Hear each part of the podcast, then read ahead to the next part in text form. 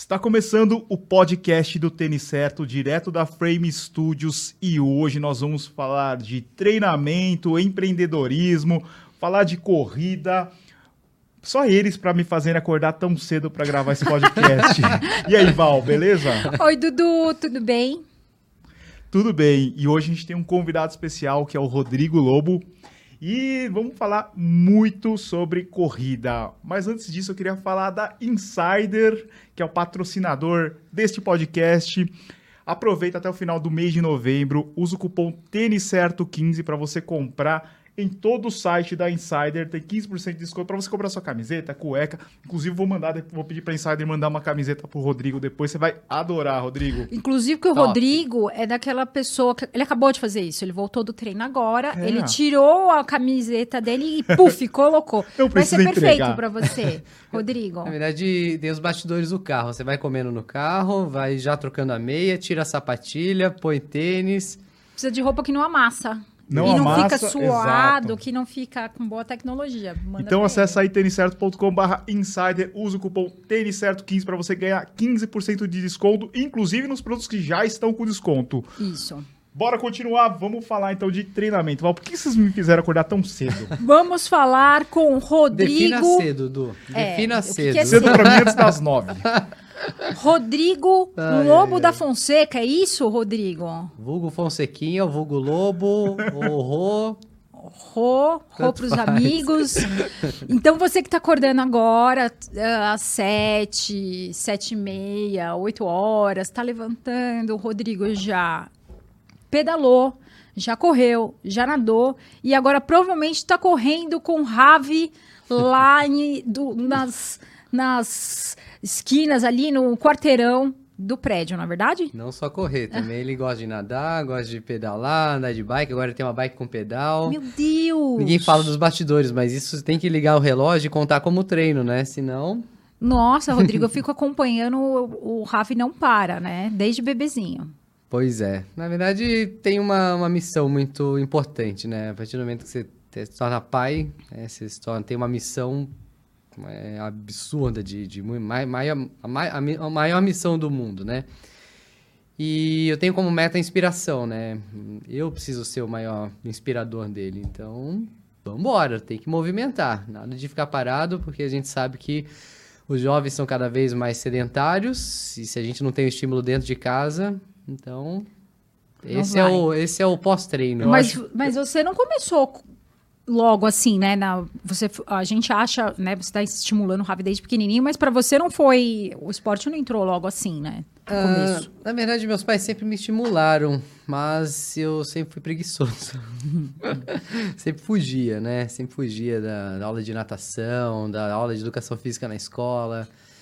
E acho que normal, né? A gente não pode colocar pressão, assim como meus pais não colocaram pressão pra mim. É, mas é importante porque eu passei por um período de sedentarismo, de sobrepeso, precisei lidar com aquilo, precisei vencer aquilo e, e, e sem passar a mão na cabeça, sabe? Sem proteger, precisei ganhar força para virar essa chave.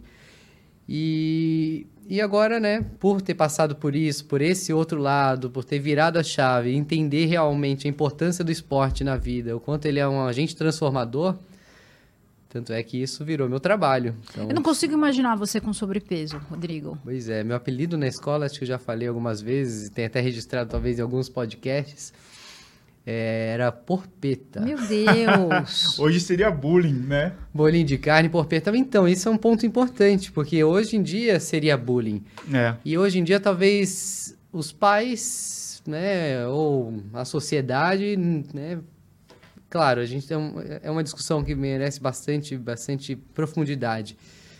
Mas antes não era bullying, né? Antes era, era uma Engole o chacota, choro e engole vai. o choro, vai e se fortalece. O Se problema é que você, se você ligasse, ia zoar mais ainda. Exatamente. E eu precisei realmente me fortalecer, porque se eu tivesse uma super proteção, muito provavelmente eu teria acomodado naquela situação e acho, né, entendido que aquilo era normal.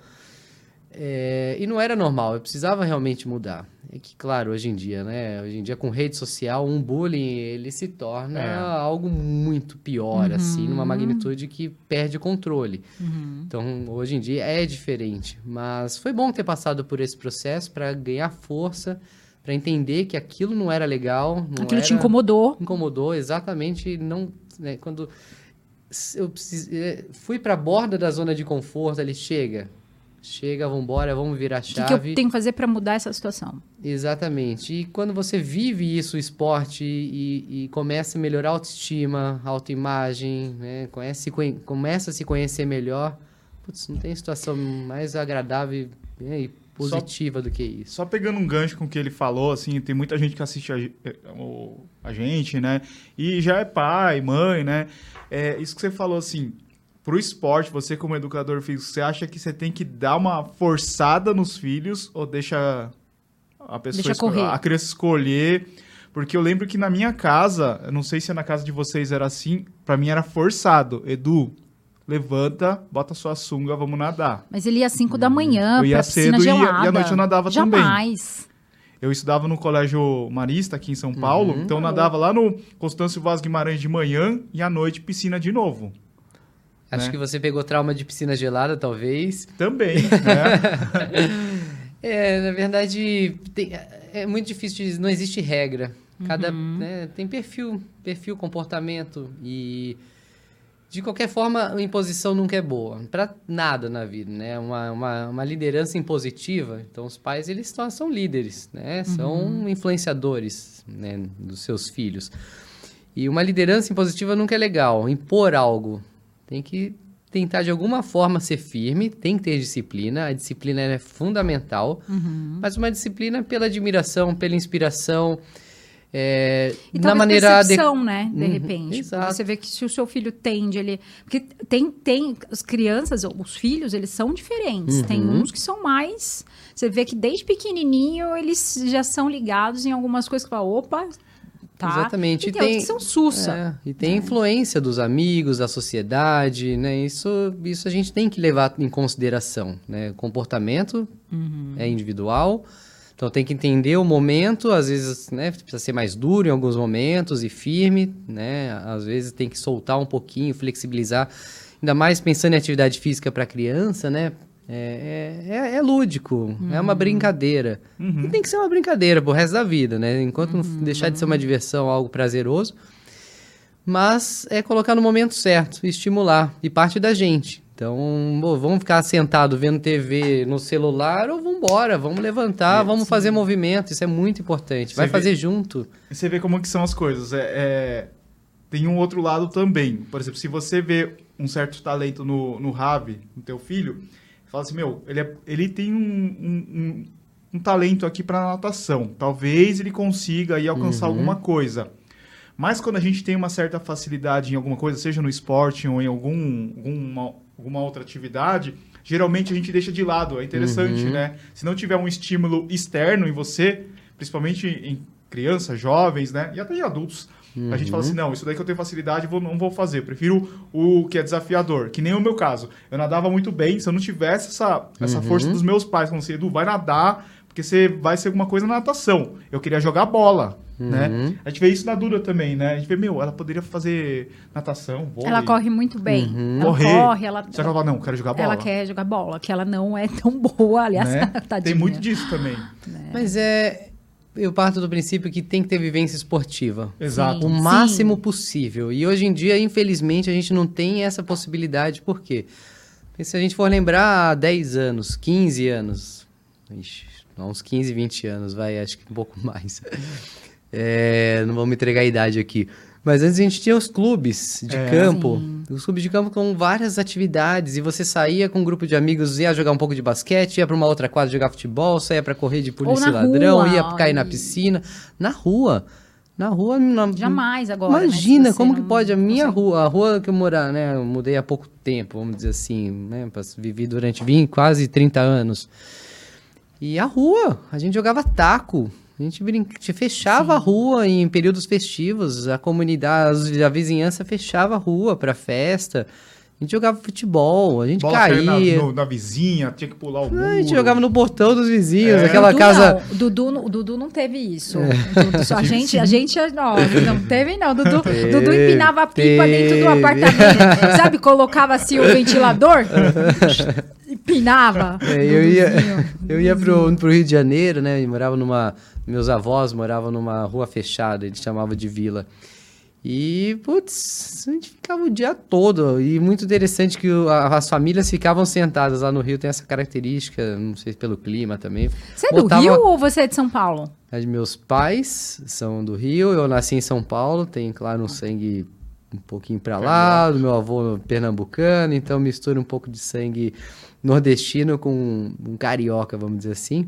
Meu sotaque meio vagabundo, que parece um mineiro É, ali, com confunde. é, é. É, pois é, dá um, não faz nada direito, mas é isso aí. E, pô, a gente. E as, as famílias ficavam nas ruas, então tinha vivência esportiva voltando, né? Tinha uma vivência de movimento esportivo. Sim. E isso tem a ver com a inteligência sinestésica, inteligência motora, que é onde a gente vê nossos clientes, atletas, né? Ainda mais que numa fase de transição, muitos viveram isso e tiveram uma lacuna de 10, 15 anos. Quem viveu isso mais intensamente, a gente percebe uma até facilidade no início do processo de treino, né? Claro que tem umas sequelas, lesão, isso a gente vai falar um pouco depois também.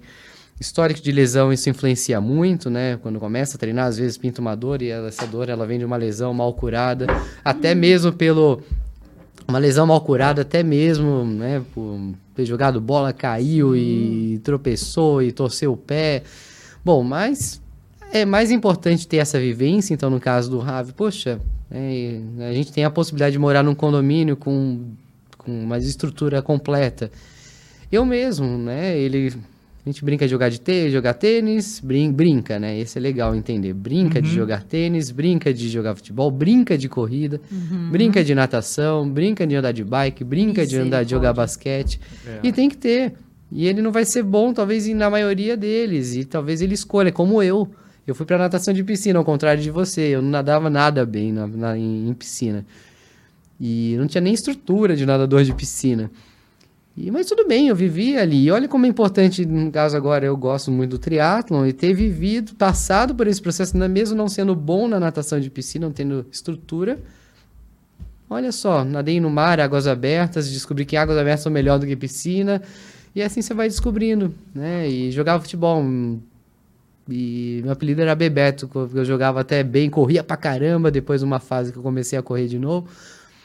Mas não tinha habilidade, então também descobri que o futebol na época não era, não era talvez a saída para mim. E pensando no meu caso, especificamente até a própria corrida, eu tive a oportunidade de, de dar o primeiro passo na corrida num período que não se falava muito em corrida. Então, sou muito agradecido pela oportunidade de um grupo de amigos ter me convidado para experimentar aquilo.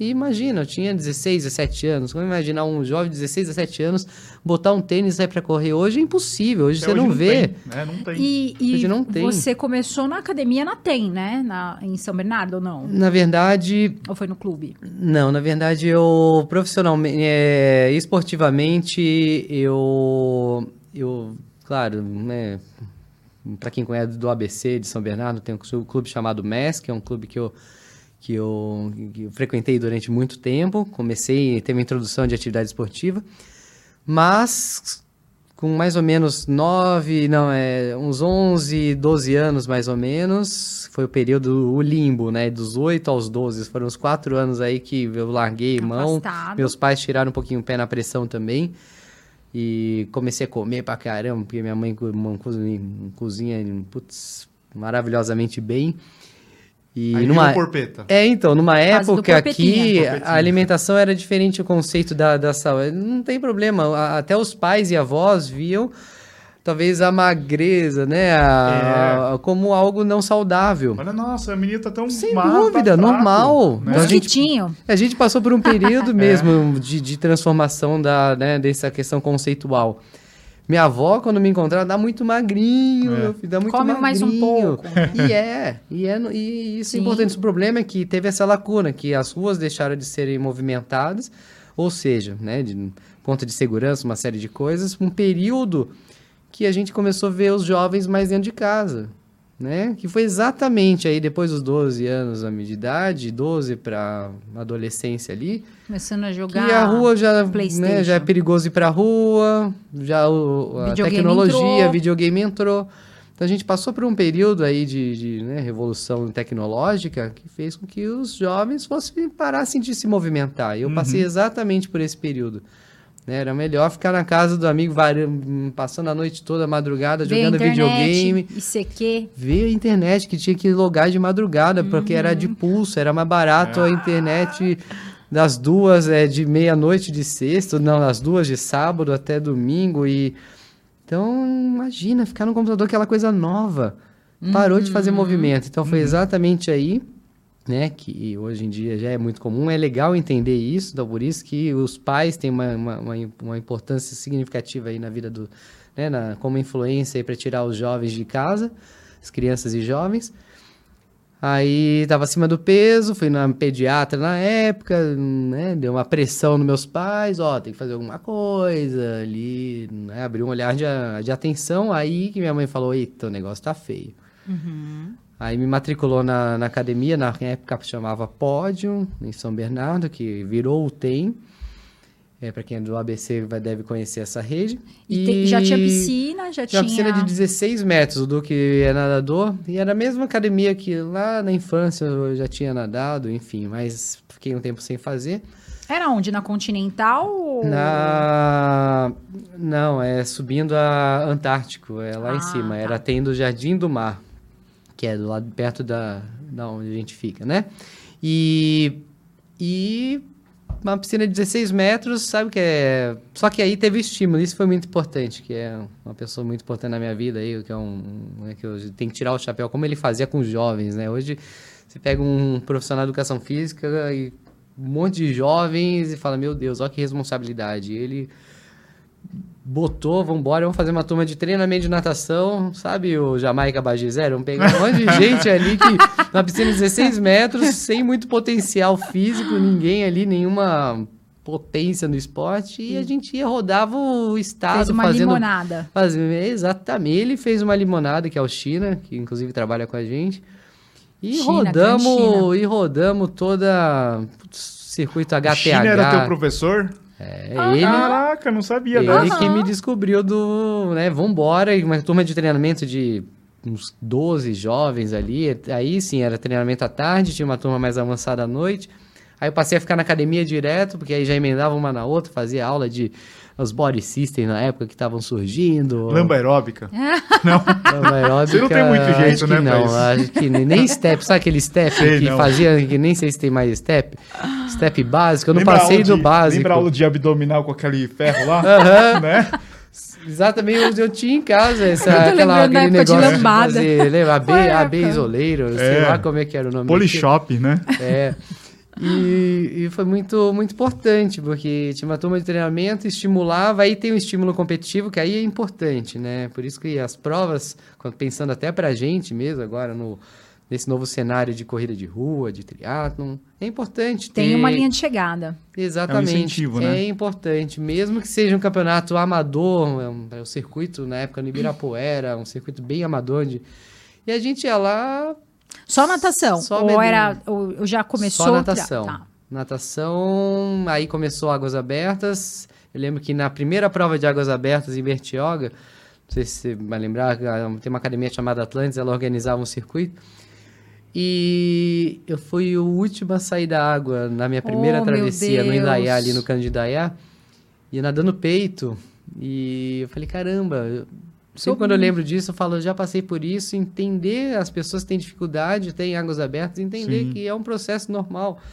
Mas tem que encarar, tem que É porque as ir, pessoas tem que olham pra treinar. você hoje já formado e falam: Nossa, o Rodrigo Lobo, atleta, Exato. treinador, empresário. É, é um mundo imi- Mas você é, foi- Hoje em rede social você vê ali uma foto, você É- vê é um retrato imediato hoje. e acha que aquilo foi desenvolvido em poucos, poucas semanas, meses. E é normal, o mundo é imediatista hoje em dia, não tem nem o que falar. Uhum. Falar que eu demorei 13 anos para fazer um Ironman, ah, você é maluco, porque demorou tanto.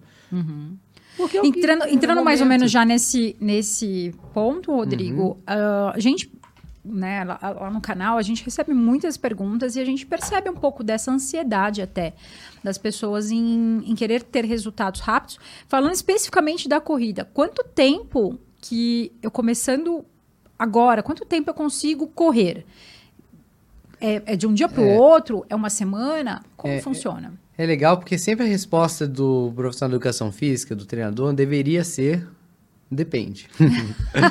é sempre a melhor resposta, porque não dá resposta nenhuma, né? É o depende. é o depende. É a virose, né? Mas é, é, a virose. Não sabe o que é, é virose, depois a gente dá um jeito. Bebe água, dorme e vai melhorar. Uhum. Claro que tem que investigar, porque pode não ser virose mais sério. Mas por que, que começa pelo depende?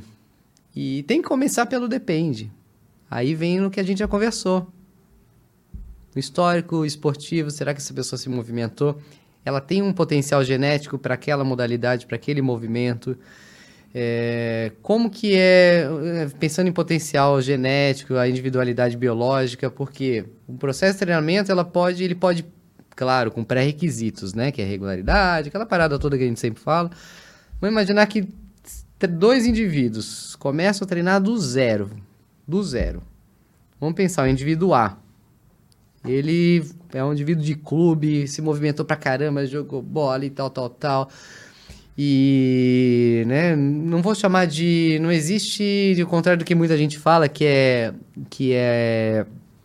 É, é como se fosse um memória, memória. Não existe memória. O nosso músculo, o nosso corpo não tem memória, não tem chip.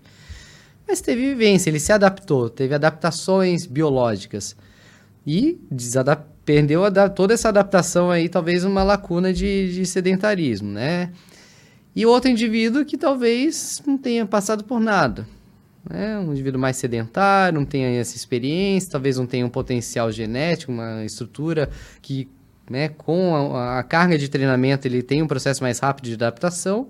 Né? Então, mas pensa que a gente tem dois indivíduos muito diferentes, que um se começar a treinar agora, o indivíduo A e o indivíduo B no, é, no mesmo momento, né, vamos imaginar os primeiros 5 quilômetros, né, que é o, é o que a gente sugere, né, o que sugere, que, que a gente sugere. Por que sugere? Porque, putz, a carga de treino ela precisa ser bem modulada. E se a gente puser carga demais, mesmo que esse indivíduo A tenha mais histórico, esse tempo que ele ficou, né, e perdeu a adaptação toda de movimento, a chance de lesão é grande, porque é um agente estressor de forma aguda e crônica que aí se somos dois já era. É, a chance de lesão é muito grande. Na corrida, realmente o percentual de lesão é altíssimo. Uhum. Parece que não, mas é altíssimo. Então talvez esse individual em seis meses ele consiga rapidamente já fazer o processo de né, receber a carga de treino, vamos imaginar o mesmo treino, ir para uma prova de 5 km e de repente correr perto de 4 por quilômetro.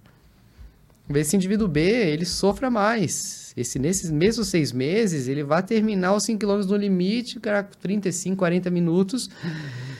Então, olha só que interessante. Mesmo treinamento para dois indivíduos, indivíduos com respostas Seis diferentes. Seis meses, você acha? Três então, não. Para quem está muito adaptado, já vem por um processo adaptado, de adaptação, por que, que a gente fala de seis meses? É, para ir para uma, uma distância, vamos dizer assim, para o 5, para o 10, depois para o 21, porque a gente tem momentos de é, períodos de adaptação, voltando de novo no termo adaptação, né? O que, que é adaptação? É coloca uma carga de treino, de, de né, coloca uma, um estímulo e o corpo ele precisa de um tempo para acomodar aquele estímulo e desenvolver. Isso tem... é cientificamente sim, estudado. Sim, é porque que... as pessoas acham que, que é porque correr é algo acessível, que é, uhum. é posso fazer de qualquer jeito. E, e existe um, um, Tem um porquê disso existir, né? E não só cientificamente estudado, é muito comprovado que é uma ciência muito antiga de uhum, treinamento. Uhum. Que é o, são os princípios de treinamento. Eu gosto muito de falar dos princípios de treinamento. Eles norteiam muito o nosso trabalho. Isso é muito importante, porque então... a, gente, a gente fora não tem essa noção. É, eu não sei qual é a sua profissão, mas eu sou contadora. Existem princípios contábeis que você tem que seguir de contabilidade você tem que uhum. fazer certinho, senão não vai dar certo. É a mesma coisa para educação física e, é. e, qualquer outra é, e quando ciência, é, e quando né? fala de treinamento esportivo, esses princípios, eles têm que estar muito claro, de forma muito clara para nós e para quem... E a gente precisa também passar essa clareza para quem treina, né? é, apresentar esses princípios de forma clara para quem treina. Tá. É, e os princípios mais. Daria pra gente elencar uns 10. Né? Mas se a gente for trazer os três, quatro principais, que é a individualidade biológica, que é o que eu mostrei do indivíduo A e indivíduo B, que é muito diferente, a o tempo de resposta de um para o outro. Segundo, é o princípio da continuidade, que aí mostra a importância da regularidade. Um corpo, o, o, o sistema precisa de uma carga crônica de forma sistemática, organizada e contínua. Não pode ter treina para, treina para, treina para, para, não vai lugar algum. Tá. É, tem a questão da especificidade. Então, se eu vou treinar corrida, não Eu adianta eu falar que, ah, eu vou ficar, ó, vou jogar beach tênis amanhã, amanhã vou dar um rolezinho e, pô, eu quero fazer o 10 para 40, sub 40, eu quero fazer maratona sub 3. Não vai rolar. Tem que ter foco, não Uhum. tem jeito. Você pode fazer o famoso cross-training, que são as atividades complementares, mas elas têm é que, que- né? Elas não podem concorrer demais, ainda mais se você está no início do processo. Uhum. Diferente do triatleta que, pô, são três modalidades e elas vão concorrer uma com a outra, então o tempo de, de evolução talvez seja mais longo, porque o corpo ele precisa receber essas três cargas de treino, né? Três cargas diferentes de treinamento aí, de, por causa das modalidades, então vai precisar de mais tempo para desenvolver as três. Então uma vai melhorar, subir mais que a outra, daqui a pouco a outra vai ter um prejuízo. Como eu mesmo, nesses 20 e poucos anos, já cheguei a ter momentos de pedalar melhor, de correr melhor, de nadar melhor. E não tem jeito, que nem agora eu tô nadando menos, natação prejudicou, porque perdeu a especificidade. Não adianta eu pedalar pra caramba e achar que eu vou cair na água e vou. E é perigoso, até perigoso. E mesma coisa corrida, né? Então você tem que ter uma carga contínua de treinamento e de forma específica. né? Se eu vou fazer maratona, eu preciso subir o volume de uma forma gradual e trabalhar com volume para fazer uma maratona. Quero baixar, fazer uns 10K muito rápido, tem que também ter treino específico para isso. Então tem que ter carga de treino específica, tem que ter estímulo específico. Outro ponto que a gente fala bastante é adapta, é adaptação, o princípio da adaptação. Né? Então, você tem que ter um tempo de, de, de, de, de, estímulo, né? o corpo se adapta, aí vai ter uma... Ele não vai de forma linear melhorar. Eu preciso adaptar, tirar um pouco a carga de treino, adaptar de novo, tirar a carga de treino, que aí vem a questão do princípio da sobrecarga. Tem que jogar, passar do limite um pouquinho e, E descansar e voltar, né? Passar do limite mais um pouquinho e voltar. Uhum. Não dá para botar pressão o tempo todo, senão o corpo espana. Tá. Então são dois que andam muito em paralelo. Da adaptação, o corpo precisa de um tempo para se adaptar, o, o- o sistema, né? Nosso, todo o nosso sistema biológico, que é, vem a, principalmente biomecânico e fisiológico, eles têm que trabalhar em, em conjunto, mas precisa de tempo. Aí esse tempo a gente começa a estudar o que a gente estava falando. Uhum. né? Então tem né, na literatura em torno de 12 semanas, né, em torno de quatro meses, para um, um, um pequeno estímulo de se adaptar. Não é que em 12 semanas eu vou sair do zero para uma maratona. Uhum. né? Eu preciso desenvolver uma a resistência, eu preciso desenvolver força. Então a gente precisa de geralmente essas 8 a 12 semanas, dependendo da pessoa até 16 semanas. Então vai de 2 a 4 meses. De, de quatro meses. E o pessoal não é quatro semanas, nem quatro dias. É. É, então, a gente Pessoal. gosta muito de falar em semanas quando fala em treinamento, né? Eu, eu brinco muito que eu faço uma analogia da, da maternidade, né? Ou paternidade, né? Todas semanas, né? A mãe sempre em semanas, o pai é meses. Ah, daí tá com seis meses. A mãe sabe exatamente qual semana Duas que se- é. é, ah, 12 semanas, Semanas e quatro dias e dias 24 quatro horas. horas, alguma coisa assim. Vai contando. E o né? treinador, ele olha em semanas, né? Então, por isso que é, é perigoso quando o atleta se inscreve numa maratona daqui a seis meses e ele tá correndo, né? Come... Meia boca ali os 21, começou já a beliscar o 21, ele se inscreve numa maratona em seis meses. Aí o treinador fala, meu Deus, seis meses são 24 semanas. 24 semanas não dá para eu desenvolver os 21 dele, porque eu precisaria aí de uns quatro meses descansar mais um ou dois, que aí vem os seis meses, aí ele, não, não necessariamente um, dois meses, mas fazer o período transitório em torno de um mês, um a dois meses, para ter mais pelo menos uns seis meses aí de novo para subir. Né? Então vamos pensar que uma pessoa veio de uma meia maratona ali que começou a fazer, mas ainda precisa desenvolver essa, essa distância. Em seis meses a conta não fecha. Ô, Rodrigo, mas por que que você deixou fazer uma maratona em cinco meses? Agora então, sim! Então, isso é muito Agora importante. eu te peguei! E eu falei exatamente isso hoje num treino. no treino, olha, a gente eu tava Só, pedalando. só para o pessoal entender, o Rodrigo ele é meu treinador desde 2013, foi quando eu comecei. Só para pegar que o para o pessoal entender o que rolou, eu te conheci na tribuna em Santos. Eu fui com a minha amiga Flávia. Ela me convidou. Eu não tinha nem inscrição, porque acabou a inscrição. Olha que horror, corri de pipoca. Isso é muito feio, não façam, tá? E, e aí eu te encontrei lá, achei aquilo tudo incrível, né? A forma que você conduziu todo o processo de pessoas e tal. E, e aí eu, eu entrei, fiz a corrida, fiz os 10, sei lá, não lembro quanto tempo, mas acho que 48 minutos ou 50 minutos. E dali a gente fez mais, acho que uma prova de 10, depois a meia maratona de São Bernardo. E lá eu te perguntei: posso ir pra maratona de São Paulo? E aí? É, foi muito curioso. Hoje foi o papo da, do final do ciclismo, né? Eu tava conversando com o treinador no final ali, nos últimos 10 minutos de treino, exatamente sobre esse assunto. Sobre é, o nível de maluquice e precocidade que dos atletas, assim, né? E a gente precisa... é, mais uma vez vem o famoso depende. Acho que a gente vai resumir qualquer resposta é depende, né? É, depende, porque justamente você tem o indivíduo A e B, como eu falei. É muito bom esses dois exemplos, que eles vão. ex- Exemplos que vão nos levar. é, vão, vão nos ajudar a entender esses conceitos todos que a gente vai falar aí. Justamente a gente precisa olhar para isso. E ontem no escritório a gente estava também conversando sobre isso como uma questão mais empre... né, ma- mais de negócio de business, né? Quando o atleta busca a, gente, manda lá mensagem do WhatsApp, ah, quero fazer uma prova tal, tal, tal. E, e a gente tem uma responsabilidade, então a gente faz um crivo muito importante ali para entender se é, talvez dê tempo ou não dê tempo. E se der tempo, vai ser saudável ou não vai ser saudável, porque a gente tem uma responsabilidade sobre as pessoas. E a gente tem que levar a sério isso. É uma. infeli- Eu vou dizer que, infelizmente, a nossa área ela não tem essa questão né, desenvolvida, sabe? Que é a grande responsabilidade que a gente tem sobre o indivíduo em relação à saúde. Diferente, talvez, né? Quando você vai no médico, parece que tem uma relação muito mais, mais íntima entre uma, um erro de procedimento e um problema sério que pode acontecer, até que ocasionar a morte, né? E a gente na mesma, na mesma, na mesma régua. Imagina, se, a gente, se um atleta vem e com o objetivo, meio nos procurar com o objetivo de fazer uma maratona em quatro meses, o atleta A e o atleta B, vai, em seis meses ou um ano. Atleta A e atleta B. A gente precisa entender qual a característica de um atleta, desse, dessa pessoa, desse cliente, para saber se aquilo vai ser saudável. E por que eu digo saudável?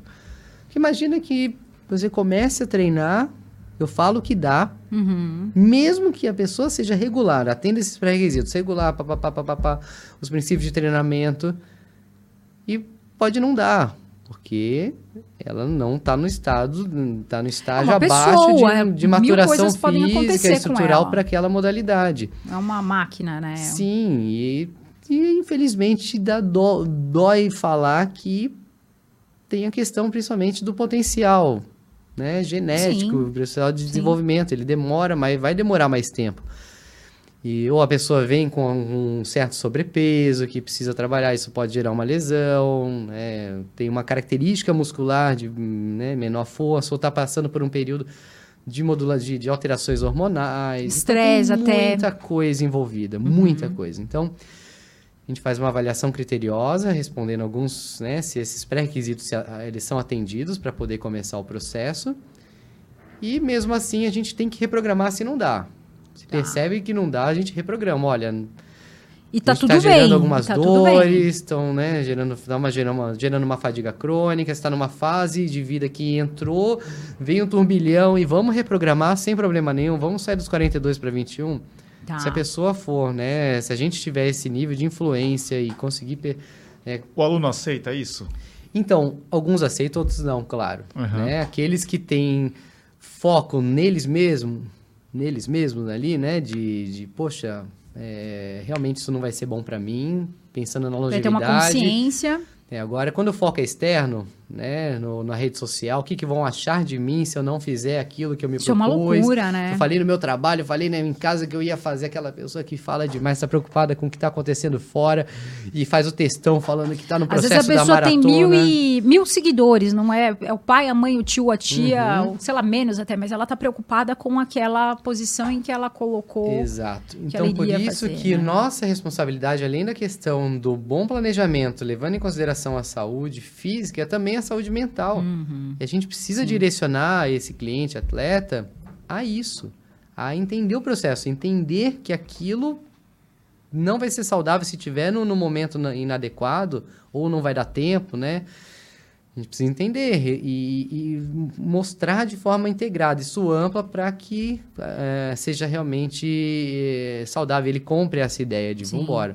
Também por isso que é a questão de diferença de profissionais, né? Tem profissional que imagina, imagina, vou até o fim, aquela coisa de vamos na Superação. vamos até o fim, superação. E é perigoso, porque a pessoa pode se frustrar de tal forma que ela simplesmente vai cruzar a linha de chegada e não vai voltar a treinar. É, tá? É sua essa, É. essa canequinha com a frase tradicional, depois da linha de chegada. Volte- Então talvez não volte a treinar, ela pare pra sempre. Essa, essa é uma coisa que eu queria perguntar. É, a gente sempre fala assim em começar a correr, mas nesses vários anos que você tem falando com alunos de diversos tipos de aluno, desde o, uma pessoa que chega com sobrepeso na assessoria até uma pessoa que já tem um, um histórico esportivo, qual que são os principais motivos que faz a pessoa desistir? Porque muitas vezes a gente vai num evento e a pessoa fala assim: "E aí, tá correndo?" Não, parei em 2020, mas por causa da pandemia, mas cara, a gente já tá em 2023. Você parou em 2020 e não voltou até agora? Quais são esses motivos assim? É, e vamos lá que pra nós é fácil mapear esses motivos porque a gente trabalha com isso. Então, hoje a gente tem 615 atletas ativos, mas já passou na nossa mão pelo menos uns 5 mil Uhum. ou mais. Cadê o resto, né?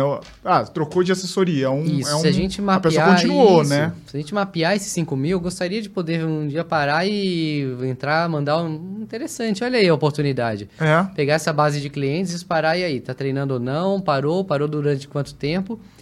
Mas agora, tentando fazer uma estimativa, a gente tem pelo menos aí uns 25% que a gente né, ou tem contato ainda Uhum. e sabe que parou, abandonou. E, Edu, na real, eu adoro essa pergunta porque ela tem uma resposta muito profunda, assim. Que é o quanto a atividade física é importante realmente na vida da pessoa. E não o esporte ali de chegada, o troféu, a medalha. O quanto acordar todo dia, se movimentar é importante. Eu pensei muito nisso para vir hoje. Eu tô falando com mais facilidade até, hum, conectando as ideias, porque eu tô com endorfinado aqui, com não só endorfina, tô com dopamina, tô com uma série de hormônios importantes para tudo que a gente faz na nossa vida, para chegar em casa e cuidar da família, para continuar, para trabalhar, entrar numa reunião. Então, adoro, por isso que adorei o horário, porque é, É horário que geralmente você quem tá- treina cedo, né? Cedo digo, começa às 5 e meia, mais ou menos. Você vai numa janela aí até meio-dia, no 220, se alimenta direito e, e tá motivado e aguenta aí até umas 6 horas da tarde. Até o Edu brincou um dia que um dia acordou cedo e ficou com sono e tal, mas precisa adaptar. É. Se você fizer um dia só, É igual fazer jejum. Não é Exatamente. dia O Dudu, ele outro, dorme, né? se ele acordar assim, ele, quando ele acorda, hoje, hoje vai ser um dia que à tarde ele vai tirar uma soneca no meio da reunião, Fui dormir meia-noite e pouco É. ontem. Mas se fizer isso sempre, o seu relógio vai se ajustar, você vai passar a dormir mais cedo. Então, E, e pra é acordar normal. cedo, tem que dormir cedo Não também. tem jeito. E se você uma vez fizer isso e falar que não dá, e for dormir meia-noite, no dia seguinte não vai dar. O segredo é esse, pra acordar cedo? É, na verdade, disciplina de uma forma geral. A alimentação, os hábitos. Então, os hábitos de. é, imagina que eu vou deitar 9 horas da manhã, da noite, falo para dormir cedo. Aí eu deito lá, fico no celular, na TV, ou não, não comi direito, comi pesado, não consigo dormir. Então, Não vai te atrapalhar. é, é um ciclo. A roda precisa girar de forma harmônica e tem muitos fatores de influência que vão fazer essa roda girar, esse magnetismo ser forte. E, mas só finalizando a, a- a pergunta, né, a resposta em relação a essa pergunta, é, o motivo que faz a pessoa desistir está realmente na realmente o quanto essa atividade é, é importante na vida da pessoa. E eu vou dizer que, se for pensar, não, não, não vou chamar de legado de pandemia aí, da, né, da, desse período agudo que a gente teve de quarentena, mas ele. Acho que foi. Não vai ter momento. Espero que não tenha mesmo momentos iguais a esse que a gente teve de praticamente dois anos, Uhum. que foi meio que seleção natural. Uhum. Muita gente começou por necessidade, mas muita gente que não tinha esse propósito claro, né, de que, que a atividade é importante, independente se vai ter prova ou não, se eu vou correr uma maratona. Infelizmente, a gente teve uma quebra. Olha só os números, como mostram esse em torno de 25% aí. A gente teve 32% de quebra de clientes nesse quando bateu a, a quarentena. E, e talvez não só pela, né, pela desmotivação, claro, tem a questão é, Financeira, econômica, é. financeira, de, né, de rotina tal. Mas muita gente a gente sabe que desligou e o motivo de desligamento ali foi: ah, minha prova, não tenho prova, não, Não é o volto depois, foco. volto depois. E esse volto depois pode não ser nunca mais. Então é isso, a gente tem uma, como eu falei, né, é, só complementando, nosso papel como profissional de educação física, como treinador, ele vai além do da planilha. Até eu postei isso, fiz uma brincadeira lá com o Belarmino lá no escritório, que o, o mais importante às vezes não é o, o aplicativo que a gente usa lá para montar treino. É o contato diário, semanal que a gente faz. Hoje é um contato, é, são contatos semanais, mas tem que entender o que está acontecendo com a pessoa para ver se aquele treino faz sentido para ela. Uhum. E se não fizer sentido, esquece. Não Mas está senão- alinhado com a rotina, não está gostoso, tá demais ou tá de menos. Mas você concorda que uma pessoa que, de repente, ela, ela ou tá começando do zero, ou ela sempre teve essas quebras. O que, porque, assim, você falar para uma pessoa, ah, isso vai trazer qualidade de vida, ela já sabe disso. Ela sabe, ela sabe que, tipo, ela sabe livro de autoajuda. É, ela sabe que ela Exato. tem que. Ela Ela, já sabe. sabe o que ela tem que comer. Todo mundo aqui, pô, pera lá, hoje você- tem. cê- é só você buscar. O que Não eu. precisa buscar. Você sabe. Você já assistiu um. é um viu Globo coisas. Repórter, Globo Repórter, você qualquer sabe. jornal, infelizmente, Não vem eles falar dividem pastel com A gente sabe, pastel né? Então, assim, mas você falar que aquilo pode ser para ela um propósito é algo muito longe para ela. ela. ela sabe que- o que ela tem que Uhum. fazer, ela sabe que aquilo é importante, ela sabe que vai ah, melhorar a qualidade de vida dela e que, nossa, vai trazer mil coisas. Mas naquele momento que ela tá no limbo, né? Que ela tá naquela situação de, é, de, de completo, assim, eh, afastado, né? Ela tá na escuridão, vai, vamos colocar assim, tá naquela escuridão, naquele momento. Você concorda que ela, naquele momento, ela precisa de uma organização, de colocar, e não coisas absurdas, não é assim, vou correr, uma, vou treinar todo dia uma hora.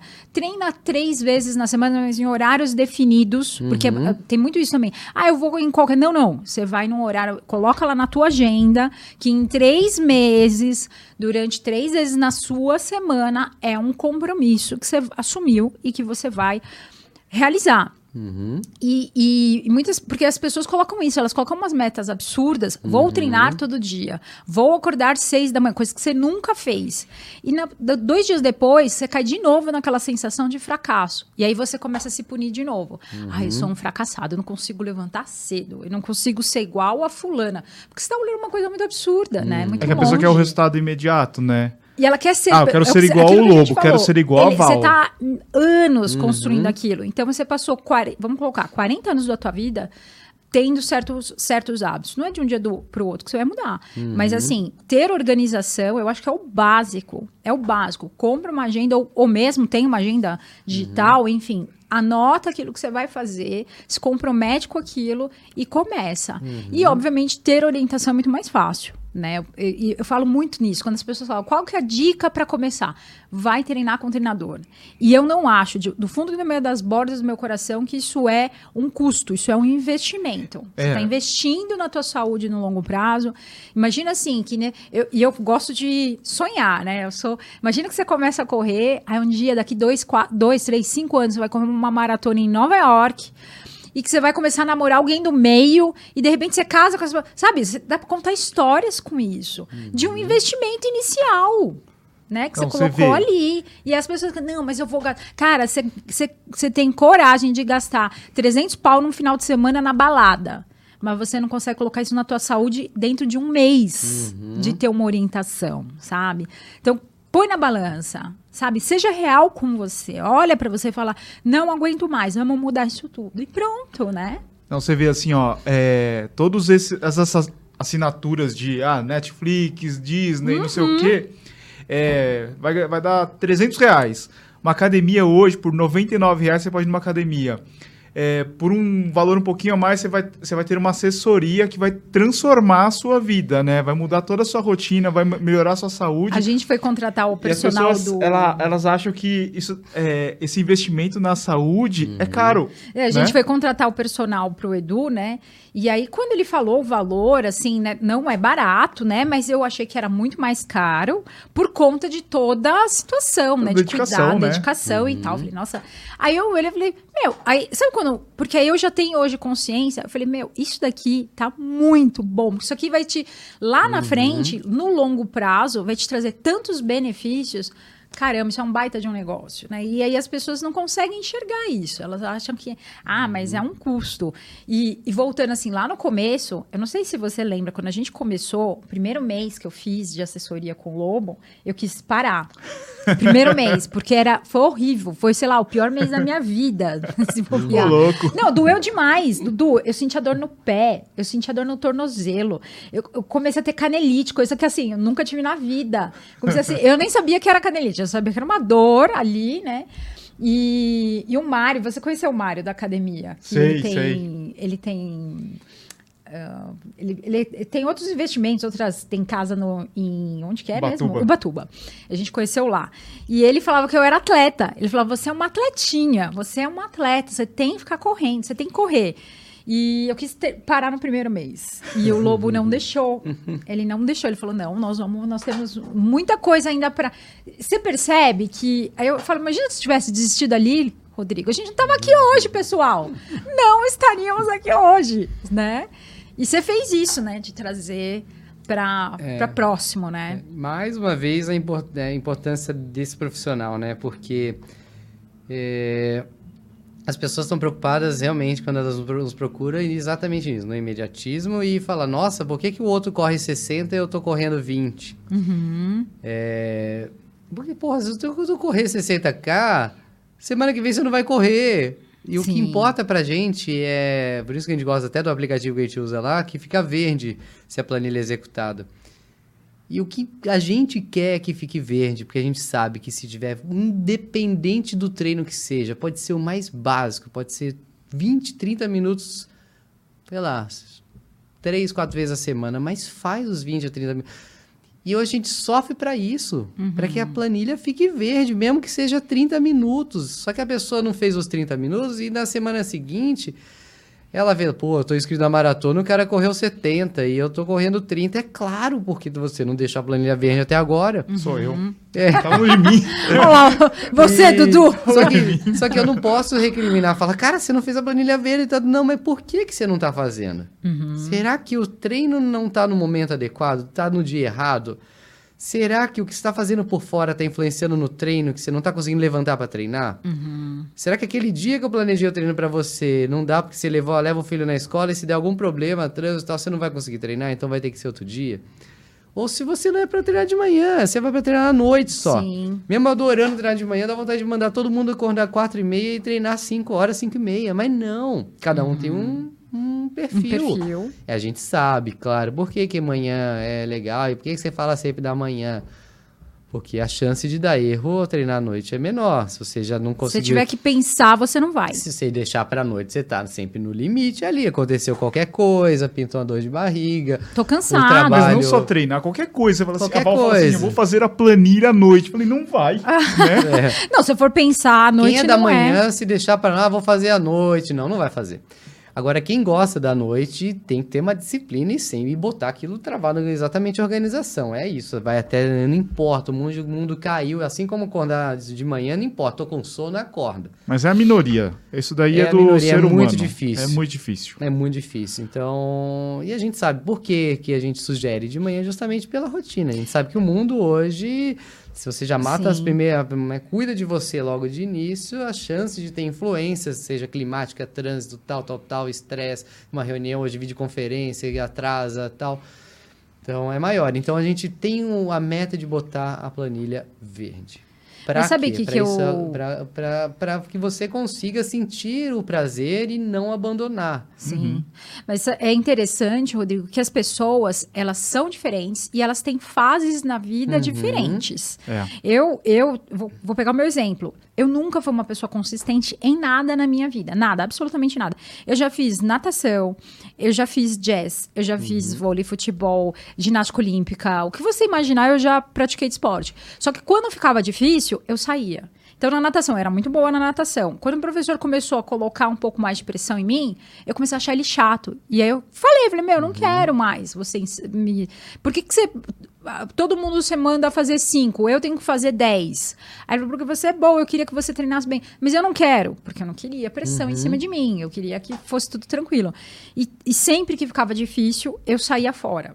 Até um dia minha mãe escreveu uma carta pra mim falando exatamente dessa minha característica, que eu desistia de tudo. Então ela falou assim: eu, eu te vejo não sendo consistente. E você começa a namorar uma pessoa, ah, não, não quero mais. Começa uma, um curso, ah, não quero mais. Ficou difícil, já, ou que exigiu uma constância, eu abandonava. E aí, quando ela escreveu isso pra mim, aquilo me, me machucou. Eu fiquei muito chateada. Eu falei, meu, não é possível. É... Eu fiquei brava com a minha mãe né, com essa carta. Eu falei, a partir de agora eu não vou desistir de mais nada na minha vida. Tudo que eu fizer, eu vou fazer até o fim. E eu estava fazendo faculdade nessa época. E aí eu já trabalhava e durante o dia e estudava à noite. E foi bem num período difícil, né? Porque eu estava muito cansada, eu comecei a faltar na escola, na faculdade. E aí o que aconteceu? Eu tive uma, um professor que ele era muito chato e eu estava indo muito mal na matéria dele. E eu tinha que tirar notas boas para poder recuperar. E eu falei, eu não vou desistir. Dali eu percebi isso. Eu falei, olha, olha que interessante, quando você estuda mais, você se esforça mais, você consegue. Só que você tem que persistir. Foi ali uma, uma, um ponto. E, só que no esporte isso só entrou depois, porque eu já tinha para taekwondo, eu fiz até a ponta preta, desisti por causa da faculdade, né, de trabalho, enfim. E aí quando voltou, na época que a gente se encontrou, veio, eu acho que deu continuidade porque você estava em cima de mim, como uma mãe, assim, sabe, uma falando, vamos lá. E até hoje, né, Rô? Até hoje você me dá bronca, até hoje. Seja para mais você ou para menos. Você vê que interessante, aquela primeira história que a gente falou da, do, do Ravi, da Duda, das crianças, né? Se não tiver um pouco dessa, dessa Mas função do professor, do treinador, a pessoa. é, ele é um fator de mudança e, e de muita responsabilidade na vida das pessoas. Mas né? é o que, o que eu acho que assim, são fases. É, talvez você não tenha isso, essa percepção na sua fase de ah, criança, né? De adolescente, fase dos 20, fase dos 30, para mim veio depois dos 30 Uhum. anos, né? Só depois dos 30 anos que eu falei, eu virei e falei, ô, vamos fazer esse negócio direito? Mas, e e é. percebi performance. Esse ano a gente conseguiu subir três. Pô, do zero, do zero. Eu acho isso. Mas Bacana. O, mas mas acho que se for pontuar alguma coisa muito importante para a manutenção, para a continuidade, é, justamente é a, a característica da atividade e como você lida com aquilo. Então, se for lembrar de todos os bons professores, talvez ele não- eles não sejam os professores mais técnicos, Verdade. os professores mais carismáticos, os professores... Eu lembro que eu tinha o melhor professor da, da faculdade. Mas você entende nosso- que você pode ter o melhor professor, mas aquele aluno não está no melhor momento então, dele? mas é, é isso, sim, com certeza. Mas eu digo melhor, não o melhor, é o, é o que a a pessoa que foi mais impactante. Uhum. Talvez se tivesse, eu tivesse sido muito firme de botar pressão, você tem potencial e tal, talvez você tivesse espanado. É verdade. Só que, É. só que não que eu seja melhor, tal, porque eu, eu já passei por esse lado. Eu sei o quanto é, o quanto é importante a atividade e eu não preciso fazer o melhor treino, não preciso fazer toda toda quarta-feira 10 de 400 para melhor tempo e tal, tal, tal. Não, não é isso que vai fazer Verdade. você melhorar. Então, é como conduz, né? O profissional, o, a- o pai, a mãe, como ele conduz? Pela, né, justamente, é o perfil de, de comando, né? O perfil da liderança, né? Uma liderança inspiradora, né? Eu gosto muito daquele livro Monge Executivo, ele fala muito da, dessa, dessa li- liderança motivacional, inspiradora, né? Liderança servidora. Quando você está junto, abraça, vambora, vivo a mesma situação que você, tô conectado no que, no que você faz, é, entendo suas dores, por que talvez você não pô, não tá com vontade, não tá rendendo. E acho que esse o trabalho de bastidor ele é muito importante. Uhum. E, e justamente, né, só o exemplo do, do, desse professor da, da faculdade, muito provavelmente vocês conheçam, ou seja, você é o da biomecânica da USP, que é o Júlio, Júlio Serrão. Uhum. Ele é o, o professor que fazia chamada no início e no final. Mas ele não Puta precisava vida. fazer chamada no início e no final porque ele é chato, porque ele criou um padrão. Só que a aula dele, ela enchia. E não é pela chamada no início e no final. E todo mundo ficava, chegava na hora e ia embora até depois. Eu tive esse professor na faculdade também. E- Alcides. Pois é. Análise e- de balanço. Puta vida. Ia chorar. E não é porque eu adoro biomecânica, sou fã da biomecânica. Ele fazia ficar legal, né? tornou, é, Ele fazia ficar legal, É. mesmo que não tinha nada a ver, era mais da área de humanas, adorava a biomecânica, porque ele conduzia de forma prática, é, leve, descontraída, conectada. E, poxa, a gente aprendeu muito biomecânica, tanto é que eu fiquei quatro anos dentro do laboratório de biomecânica, Uhum. influenciado total por ele não queria, não me imaginava isso quando entrei na faculdade, por exemplo. Então, eu digo que o processo importante para o treinamento também é como é conduzido e tornar leve, tornar agradável, tornar descontraído, sério em alguns momentos. Então, me- me- mesclar. Então, ali a chamada no início e no fim é a seriedade, compromisso. Mas, ao mesmo tempo, o processo é leve, o processo é gostoso, harmônico. Ele é conectado com a sua vida. Uhum. né? Sim. Eu sempre gosto, por que você vai ficar no Instagram, fala um monte de besteira, porque eu gosto de conectar o esporte com a vida. Quando isso deixar de acontecer, esquece, vai fazer outra coisa, né? Eu acho isso um grande diferencial quando a gente conhece ah, muitas pessoas, muitos treinadores, muitos atletas, e eu acho isso um grande diferencial no treinamento que a gente faz, porque ele é muito humano, acima de tudo. É- é preservar a minha saúde física, mental, financeira e espiritual também, né? Eu, eu gosto desses pilares. Mas é porque realmente eu vejo uma galera se atrapalhando em como se aquilo fosse a razão do viver dela também, né? Tem, os tem, tem o, o que é difícil entrar e depois aquilo vira um vício tão forte que quase que vira a razão de viver da pessoa, né? Como se fosse Tem muito disso, né? Tipo, na própria corrida, Uhum. no triatlo, né? O cara, ele, ele quer buscar tanto um, um sub-9 é, Uhum. no Ironman ou um sub-3 na, na maratona, que parece que o cara só consegue enxergar isso depois de um tempo, E nem, né? nem marcas tão assim absurdas, às vezes Uhum. sub 4, sub na maratona, né? 3,5, né? E como se isso a, a vida da pessoa dependem, dependesse disso, Uhum. né? E Eu adoro esse tema porque isso nos ajuda isso nos ajuda a fortalecer o nosso, a nossa missão profissional, é, valores e missão, e, o nosso nicho, nosso nicho de mercado.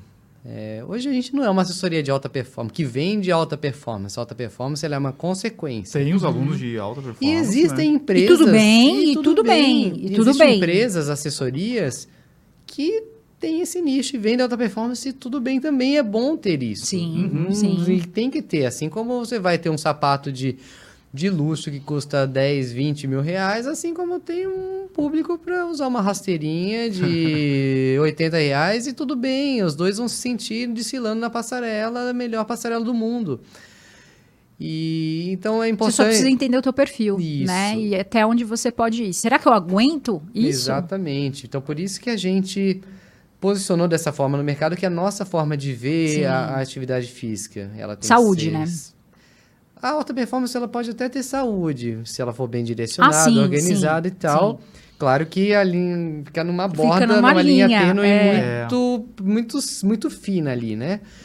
Mas é, quando a gente pensa realmente no, no excesso, quando excede um pouco, a gente fica um pouco de, de receio, porque é justamente, entra numa. Ou veio pela uma dependência química Uhum. muito forte, que é a, a atividade física, eu, claro, não tem nem o que falar, já todo mundo sabe, é, libera né, Sim. mediadores químicos atuando muito fortemente.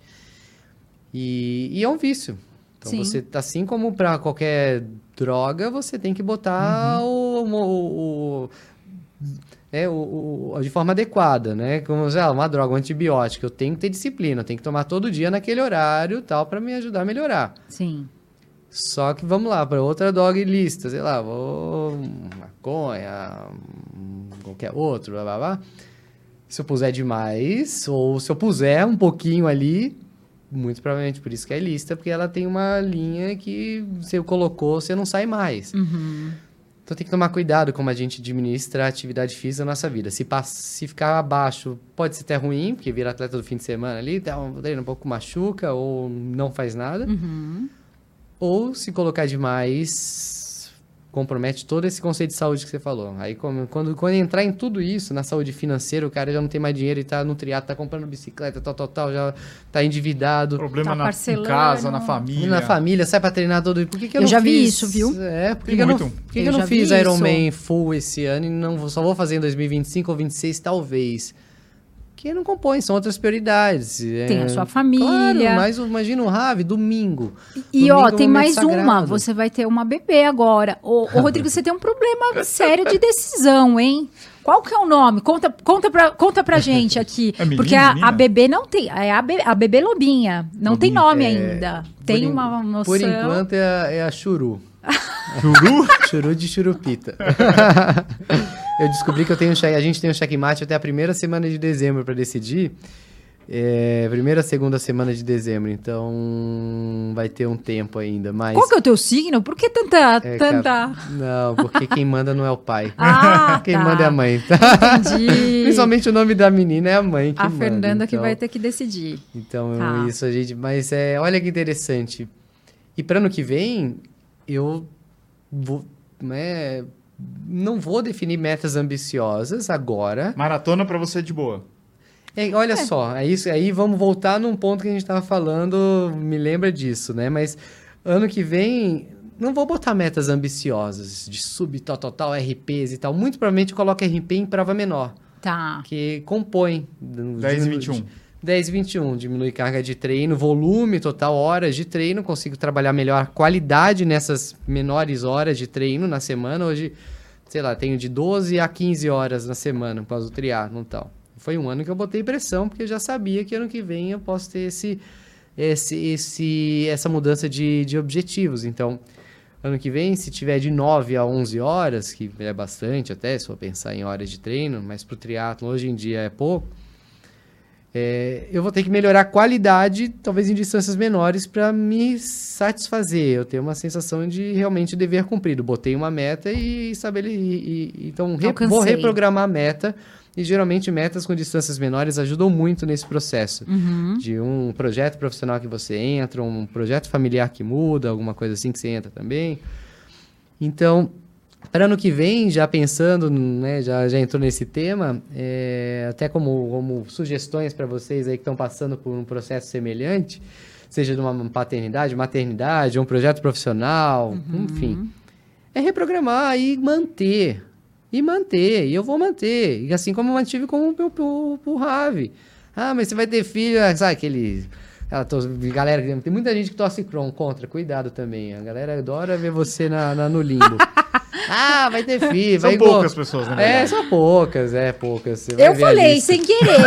É. eu, eu falei ontem, eu tava treinando, eu falei assim, ai, deixa eu aproveitar esses nossos os treinos, Ah, porque serão os últimos. E o que, que eu falei pra ela? Tudo bem, Val, ó, vamos falar que amanhã, amanhã vai ser quatro e meia da manhã. Ele falou tá isso, fim ou assim, não? Quatro e meia da manhã. Tá Putz, fim ou não? Não tá. tá ou Aí- não tá? Cinco e meia já tá sofrido, imagina quatro e meia. Vai Tá pro louco. Nordeste, fica um mês no Nordeste, você vai ver Tá que 5 e meia é fácil. Ah, mas lá é o Ô, esquema. Ô, Lobo, ó, você tá falando de você e tal. Imagina uma pessoa, tipo, meu perfil, vai, trabalha 10, 12 horas por dia.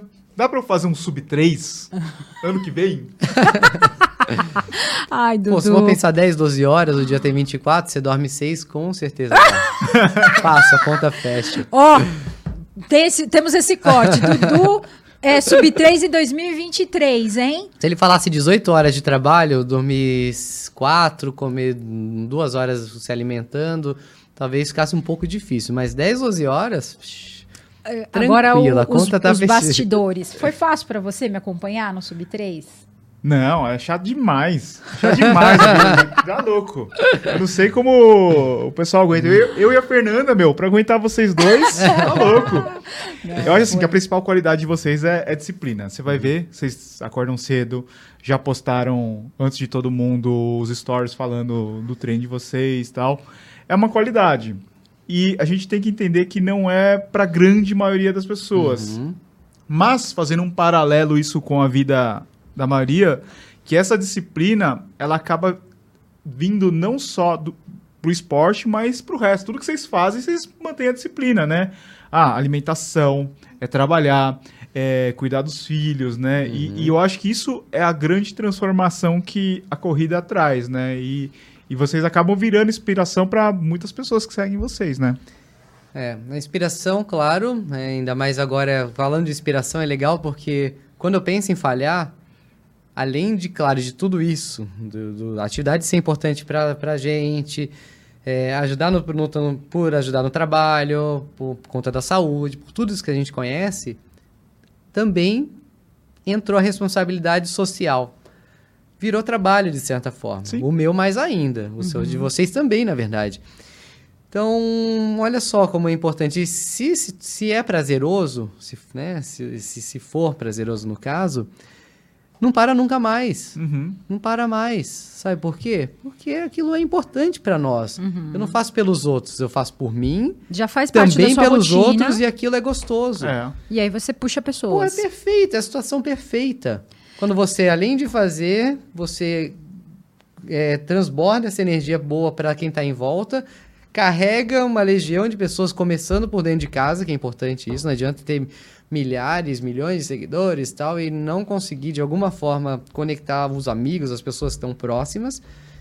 E, pô, tem coisa melhor que isso. Então, é, até dizendo aí pra galera, ó, se vocês encontrarem, sei lá, falhei, não vou falhar, tá? Mas se falhar, ó, pô, por que que você não treinou hoje? Por que, que não, né, não postou logo cedo? E, e Se acaba- acontecer isso é porque acabou a bateria do, do trocou o É, ou tá celular, sem sinal. tá sem sinal. Nós estava desesperado lá em. Terminei a maratona de Chicago, que já queria postar lá pra galera, pra fazer uma Verdade. live.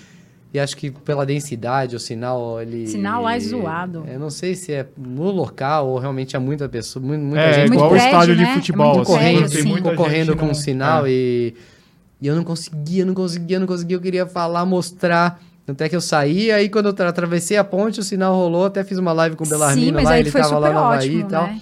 Foi ali que eu consegui ter sinal de novo, mas olha só a vontade, não é porque eu quero mostrar, é porque é importante conectar essa Não, e, energia e foi com uma energia pessoas. Uhum. gostosa, porque dali essa- foi genuína. Você colocou aquela energia. Eu, eu até participei da live também. Todo mundo entrou e sentiu aquela energia boa, né? De... É, então essa Quanto você fez lá? Duas e. 2 e 40, 2 e 39. Bateu seu recorde em Chicago. Do nada. Não, do nada, Hum. eu vou, né? Eu vou, eu vou- é até legal, agora falando um pouco mais específico da prova. É, é, maratona, primeiro tem que respeitar. Sempre falo isso. Falei muito isso no Rio, que eu não estava treinado para a prova, mas aí vem aquilo que a gente fala, né? Do, de estar preparado, estar pronto, com base em tudo isso. Aí vem, mais uma vez, o que a gente com, com, é, sempre conversa, que é sobre um ser diferente do outro. E olha, ah, o Rodrigo nem treinou pra maratona, fez a maratona do Rio. Poxa, mas eu tenho 14 horas, carga de, uma carga de treino de 14, 15 horas. Volume aeróbio, tudo bem. Claro que eu tenho que fazer uma transição muito mais curta. Uhum. Lembra que a gente falou, quando a gente fala de especificidade, a gente não adianta eu falar, ah, faço Ironman, mas tô correndo 40 km por semana, 30 km por semana e vou fazer uma maratona. Não dá. Volume Não dá, baixo. porque- aí- dá, mas vai ser. Dá. Vai ser sofrido. Vai ser sofrido. Que nem a maratona do Rio, a meta sub 3 era Baita chuva. Bata chu- ba- chuva, Pesado. mas eu tava muito acima, bem um pouco acima do que eu sou capaz pela, Sim. pela pace, então fiz duas semanas ali, subi um pouquinho só o volume de forma segura e vamos lá pra prova para pelo menos cumprir a missão que era carregar o grupo sub 3 lá. E deu certo. E deu certo, que nem Chicago e nos bastidores eu decidi 10 dias antes, 10, 12 dias antes da prova, vou pra prova. Uhum. Porque, enfim. Surgiu oportunidade alto, né? e Já estava tal. inscrito, mas o custo era alto, tinha outras prioridades e tal, mas aí vinculamos a um job, a um trabalho legal, junto lá com. Foi muito legal, passei o collab lá com o Strava. E a Rô falou, vai, vai para Chicago sim. Eu falei, eita, vambora. Botei duas, dois longos estratégicos ali e vambora para a prova. Só que fui sem reserva. Né? Minha meta era, já em off aqui, era 2h35, 35, 36. E, claro, né, esses dois treinos importantes que eu fiz, cara, vamos falar de dois. Se fosse uma pessoa saindo do zero, ela teria que passar talvez um, dois anos e dentro do ciclo, pelo menos encaixar ali uns 4 a 6 treinos um pouquinho mais longos aí, batendo de 20 para 30 e pouco, né, dentro do ciclo. Por isso que tem que ter tempo. Para encaixar uns 4 a 6 treinos desse, eu tenho que ter pelo menos umas 12, 12 a 16 semanas. Então, para um ciclo de maratona vindo de uma meia boa, são geralmente uns 4 a 6 meses para dar tempo de encaixar esses 4 a 6 treinos específicos mais longos. É, então, falando de Chicago ali especificamente, é, foi, foi na reserva, assim, sabe? ah, mas a tua reserva deu um pace então, de mas aí, vamos lá. É que... com velocidade média de 15,83. Pois é, Pô. mas é, aí você coloca justamente o respeito à maratona. Uhum. Mesmo que você tenha potencial, esteja pronto, sempre entender que são 42, Para quem está muito 195. preparado, a maratona começa a ficar séria dos 35. Para quem está preparado, ah, tá. dos 35 36 para cima. Uhum. Vamos imaginar quem está preparado é porque faz perto de 3 horas. Não preparado, para quem já está no nível de desenvolvimento já de performance mais alta. Para quem não está tão preparado, ou está no processo, ou é mais lento pela característica, faz perto de 4 horas, ou mais de 4 até 5 horas, a maratona começa a ficar séria nos 26 a 32. E por quê? Simples. Pelo tempo. Tempo, uhum. de, tempo de, de atividade. atividade o corpo ele não sabe quantos quilômetros você percorreu, ele sabe Sim. quanto tempo você se manteve em atividade. Uhum. Então, pro Kipchoge, se for pensar, ele faz duas horas, né? Duas horas, só que em Z4, Z5. E por que, que ele... Porque ele passou por um processo de treino que ele consegue sustentar uma alta intensidade, mas ele fica duas horas. Então, a maratona deve ficar séria para ele quando ele termina, depois. Mentira, ele está no limite da intensidade alta, Sim. então realmente ele deve, ele para ele corre sorrindo e tal, mas com certeza ele está no limite. Tá no máximo, Porque ele está numa zona mais alta, uhum. correndo uma velocidade mais alta, numa intensidade, numa frequência mais alta cardíaca, só que ele para em duas horas. Então ele consegue melhorar. O corpo dele isso, já entende isso. Suportar, o corpo dele adaptar. E claro, um atleta profissional é diferente da gente. Sim, ele tem sim. carga de treino maior, né? Ele faz aquilo. Agora a gente. Inclusive, ele fez 30 e quantos anos agora? 36, 37? 36 com um corpinho de 50, né? É. Então, isso que eu ia falar. As pessoas às vezes falam assim, não, porque a corrida envelhece. Envelhece quem... bastante. Não, Olha não. o Kipchoge. Tá é. Não, é que, é que ele. É, pode perceber, uhum. ele. Se você olhar, você percebe. Eu, eu, achava que ele era muito mais velho do que ele realmente claro. é, da idade dele. É, mas, mas é por causa da intensidade, sim, né? É, é, a performance é, é um objetivo intensa, diferente, é, né? É uma ele outra roda coisa. praticamente perto de 200 km por semana, gera estresse oxidativo, por mais que ele tenha nutricionista, coma direito, tal, tal, tal, durma, faça massagem ele está um liberando muito ali. e pois geralmente vida de atleta profissional é um pouco mais curta. Sim. O de longa distância não tanto, porque a resistência ela consegue ser sustentada até uma, uns 40 e poucos anos. Né? Então você tem atletas bons de resistência de longa distância batendo os 40 e poucos anos, porque é uma capacidade que ainda ela é sustentada nessa idade. Já a potência, a velocidade, ela começa a ter mais prejuízo com em torno de 30 anos. Então você vê os atletas de, de, de velocidade ou até de outras modalidades como futebol, que precisa de potência aeróbia, ou são mais estressantes por conta da intensidade mesmo, gera mais. Hum, pode gerar lesões, o, né, a aposentadoria em torno dos 30 e poucos anos. 30 Ginástica anos. olímpica começa super cedo e termina super cedo. Exatamente. Né? Então, o esporte de alto rendimento, de, de, de, o esporte profissional, ele é diferente do nosso. Então, é. dá para correr reduzindo o processo de envelhecimento? Sim, claro. Você vai correr, você vai envelhecer menos do que alguém que fica deitado, dormindo e é. vai envelhecer muito mais, né? Não tem jeito. Então, tem que ter equilíbrio. É, isso que você falou do, do tempo de atividade física, né? Você pega você lá, você correu para é, 2h39, né? No dia seguinte você já estava fazendo um trotezinho lá, né? uhum. né? 2 horas e 39, depois você consegue fazer um, 8 quilômetros no dia seguinte, um trotezinho. Daí você pega um corredor que fez 6 horas na, uhum. na maratona, a pessoa tá estragada, vai ficar uma semana assim com dor. E daí eu tava vendo um, eu não sei se foi um vídeo no YouTube ou uma postagem da última colocada na maratona de Nova York. Meu, A mulher tava assim, claramente com muito sobrepeso. Foi a primeira corrida dela. Uhum. Maratona de Nova York. Essa pessoa, se ela não parou, nunca mais vai correr na vida, Uhum. ela deve ter ficado dolorida, assim, tipo, o mês inteiro. Uhum. De repente, tido, tido algum, alguma lesão, né? Então, ó, isso é uma coisa que. que eu- ela levou, eu- tipo, nove horas e pouco, Então, acho, isso é uma coisa que eu, Eita. eu, eu vivi antes de, de ir para Lobo, de conhecer o, a estrutura da Lobo. Em, acho que em 2006, eu fiz a meia maratona do Rio. Eu corria 10 quilômetros de vez em quando, ou 5 ou menos. Eu não tinha assim, não ficava olhando 10, 5, não tinha relógio, não tinha nada. Eu corria na academia. E, e aí uns amigos começaram, ah, vamos fazer a meia do Rio. E eu falei, ah, quem faz 10 de vez em quando faz 21, né? Então o raciocínio foi esse. Uhum. Foi a pior coisa que eu fiz na vida. Porque chegou naquele aterro do Flamengo, tinha que virar e, e voltar, né? Então, e era mais ou menos no 18, que é um momento muito crítico da, da meia maratona, né? Eu, eu juro pra vocês, eu falei, eu, eu nunca mais vou fazer isso na minha vida. E quando eu terminei, maior calor do mundo, eu tremia de frio. Frio, eu- ou seja, meu corpo tava em choque, né? Nunca fez isso, de repente, do nada, correu. Então, é, é, isso não é só perigoso para você desistir, né? Que é uma, é uma coisa inconsequente no sentido assim, ah, você não vai ter sequência. Porque você, ali você fala, nunca mais quero fazer isso na vida. E realmente, eu fiquei muitos anos, hum, só fui voltar depois quando eu tive orientação. Mas isso é realmente perigoso. Isso é realmente uma coisa que pode te machucar a ponto de, de você ter um problema sério, físico, no corpo, machucar joelho, tornozelo, até uma parada cardíaca, porque o teu coração não está, que é um músculo, ele não está acostumado com tanto esforço assim. Então, às vezes eu vejo pessoas propagando isso, sabe? De, ai, como superação, como uma forma. Gente, isso não é superação, isso é loucura. Existe uma grande diferença entre você superar, que é você fazer um pouquinho todos os dias programado. Isso é superação. De você, ah, do nada, resolver fazer um negócio para poder provar que você é capaz. Você está incentivando a loucura. É quase como incentivar uma pessoa a querer se, se matar. Né? E- e- pensa nesse, nesse, nesse, nesse ponto. Você vai querer ser uma pessoa que incentiva outras a se machucarem? Não.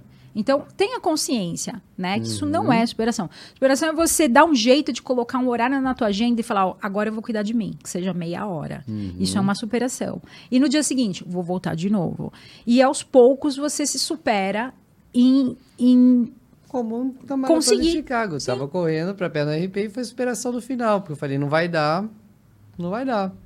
Agora, mas você entende falei, que. vai dar, vambora, vira a chave, vai dar. Então isso é superação, é você... Uhum. Mas você entende que isso é incrível, mas isso é quase que não muito propagado. As pessoas não Claro. falam sobre isso. Mas o que chama atenção é a pessoa É. que. Eu gravei um podcast recentemente justamente sobre o tema No Pain, No Gain. E eu não gosto muito desse termo No Gain, que vai muito nessa linha. É, que não necessariamente você precisa ter dor e sofrimento para fazer algo grandioso. E, e também eu gosto de falar isso porque eu passei por isso. Assim como essa última colocar na Maratona Nova York e tal, tal, tal, eu fiz a primeira maratona com 17 anos. E tinha e era mais ou menos isso. Ah, corria lá com um grupinho de amigos, vamos lá, escreve na maratona, vai lá que dá, você é jovem lá. E não deu. Quase não deu. Eu sentei na sarjeta no quilômetro 32, na saída da USP. Era Ai. outro percurso na época, lá 2000, 2000 maratona de 2000. E eu sentei, eu falei, meu Deus do céu, e agora? Vou esperar o ônibus, sei lá, não tinha Uma celular? Uber, não tinha nada disso. Era, não sei o que eu vou fazer. Fiquei sentado, aí passou uma senhora, ela corria com a gente, ela falou, vai, vamos, Rodriguinho. Falei, não dá. Travou. vamos, levanta e vai, vamos embora. Levantei meio capenga, voltou ali aquele trote torto e encaixou de novo, hidrata de novo. Blá, blá, blá. Não tinha experiência nenhuma para sair, pra sa- sair daquela situação, imagina, 17 anos. E olha só, lembro como se fosse ontem, sentado lá, eu falei, não, já é. É horrível. Isso realmente foi loucura. Hum, Fiz 4 horas e 10 na época, sei lá, 8, 10, enfim, não é um tempo muito ruim, mas não estava preparado. Sim. E eu nunca vou esquecer também de exatamente lá, que terminava dentro do Ibirapuera. Sentei lá perto do estacionamento entre entre o man ali e tal, sentado. E falei, nunca mais vou fazer isso na minha vida. É, existe esse. eu falei, eu nunca mais vou fazer isso na minha vida. Eu penso isso em todas as provas. E o que acontece é no seguinte, eu fui e estava escrito e fiz 3,20, por exemplo. Já estava preparado, baixei 50, sei lá, minutos. Já tive uma experiência diferente, claro, sofri, mas é um sofrimento com, com consciência, com preparo. E falando de dor, né, falando de andar, trotar, como eu trotei lá, o processo de dor pós-atividade, ele tem duas características principais, que é estímulo diferente ou o estímulo é muito amplo, né? Mas uma, uma modalidade diferente. Você pode estar preparado, tal, tal, tal. Se eu pegar e for jogar futebol, Vai muito sentir. provavelmente uma hora e meia de futebol, uma hora de futebol, eu vou ficar mancando durante uma semana inteira. Vou Fazer qualquer outro esporte, qualquer outra modalidade. Vou fazer. sei Andar lá, de kart. andar de de cavalo. Cavalo, Tensão, tudo. quebrado. né? Porque você vai trabalhar musculaturas, estruturas diferentes, com características canoa, diferentes. é, caiaque, caiaque. Crossfit. Crossfit levantar um e pneu. tal, E vai ficar, porque você mudou completamente o tipo de atividade. Vai trabalhar estruturas, músculos diferentes, com características diferentes. É, ah, mas se eu corro, eu tô treinando. Não. E segundo, quando você faz algo também é, numa intensidade ou volume que você não vem preparado para aquilo. Então, exemplo, sei lá, é, eu vim correndo 10, gente, eu faço uma maratona, hum, coloco, tava correndo no máximo uma hora de estímulo contínuo. Aí do nada me coloca para correr 3 horas e meia de estímulo contínuo. O processo de fadiga, ele Vai vai, gerar uma adaptação, seja por hum, né, sobrecarga muscular, sobre liberação de metabólitos, enfim, na, na- na- corrente. É, vou usar mais lactatos como fonte, vou vai estressar minha, né, vou liberar realmente acidificar meu corpo, papapá. Então, ou intensidade também, né?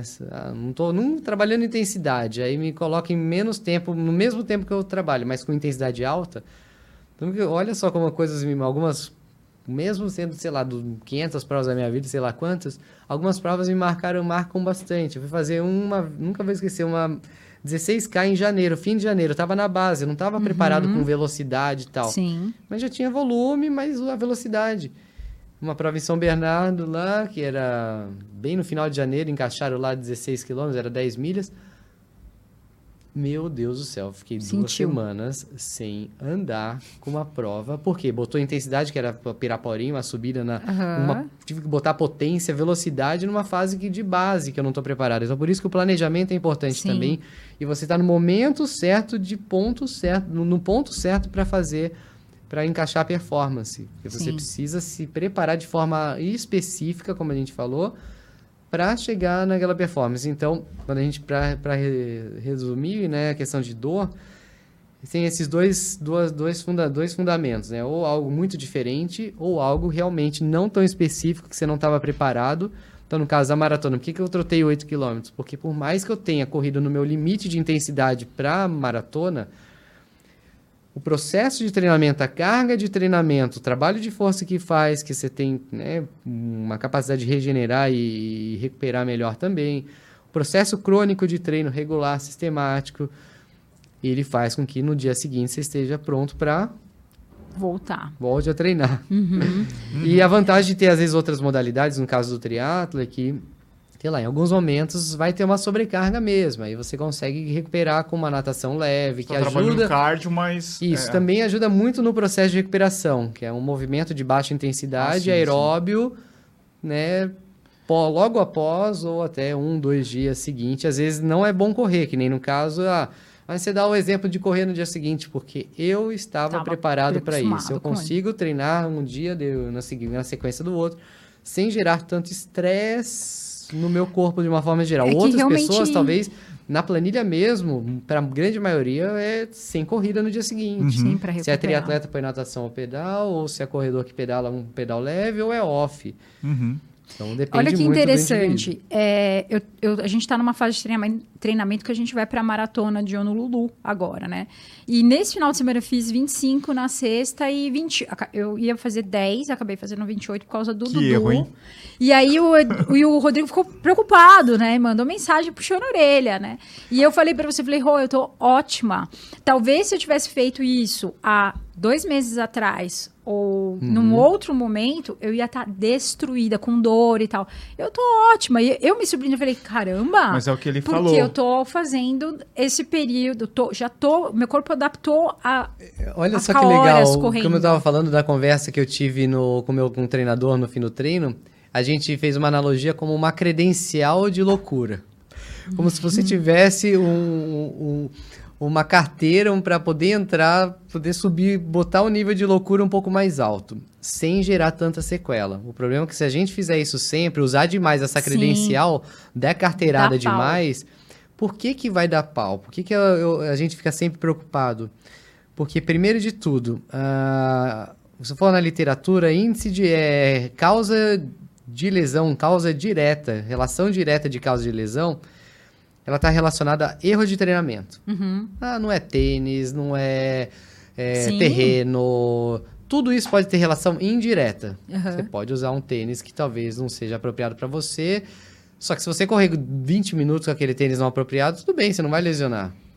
Agora, se eu puser o tênis com um volume altíssimo, intensidade alta, no momento que você está cansado, então não deixa de ser uma relação direta erro de treinamento. Então, é, quando a gente fala de, de, de, né, de erro de treinamento, uma das principais causas do erro de treinamento, né, dos principais fatores do erro de treinamento é mudança abrupta de, de volume e intensidade de uma forma aguda. Então, você está indo com 60 km, 50, 60 km e fica lá, 65, vai de 10 a 20% para cima e para baixo, é saudável. Lembra que o corpo ele adora essa carga Sim. contínua. Contínua. Só que aí você vem com 50 e põe 80 ou 90, o corpo fala, uau.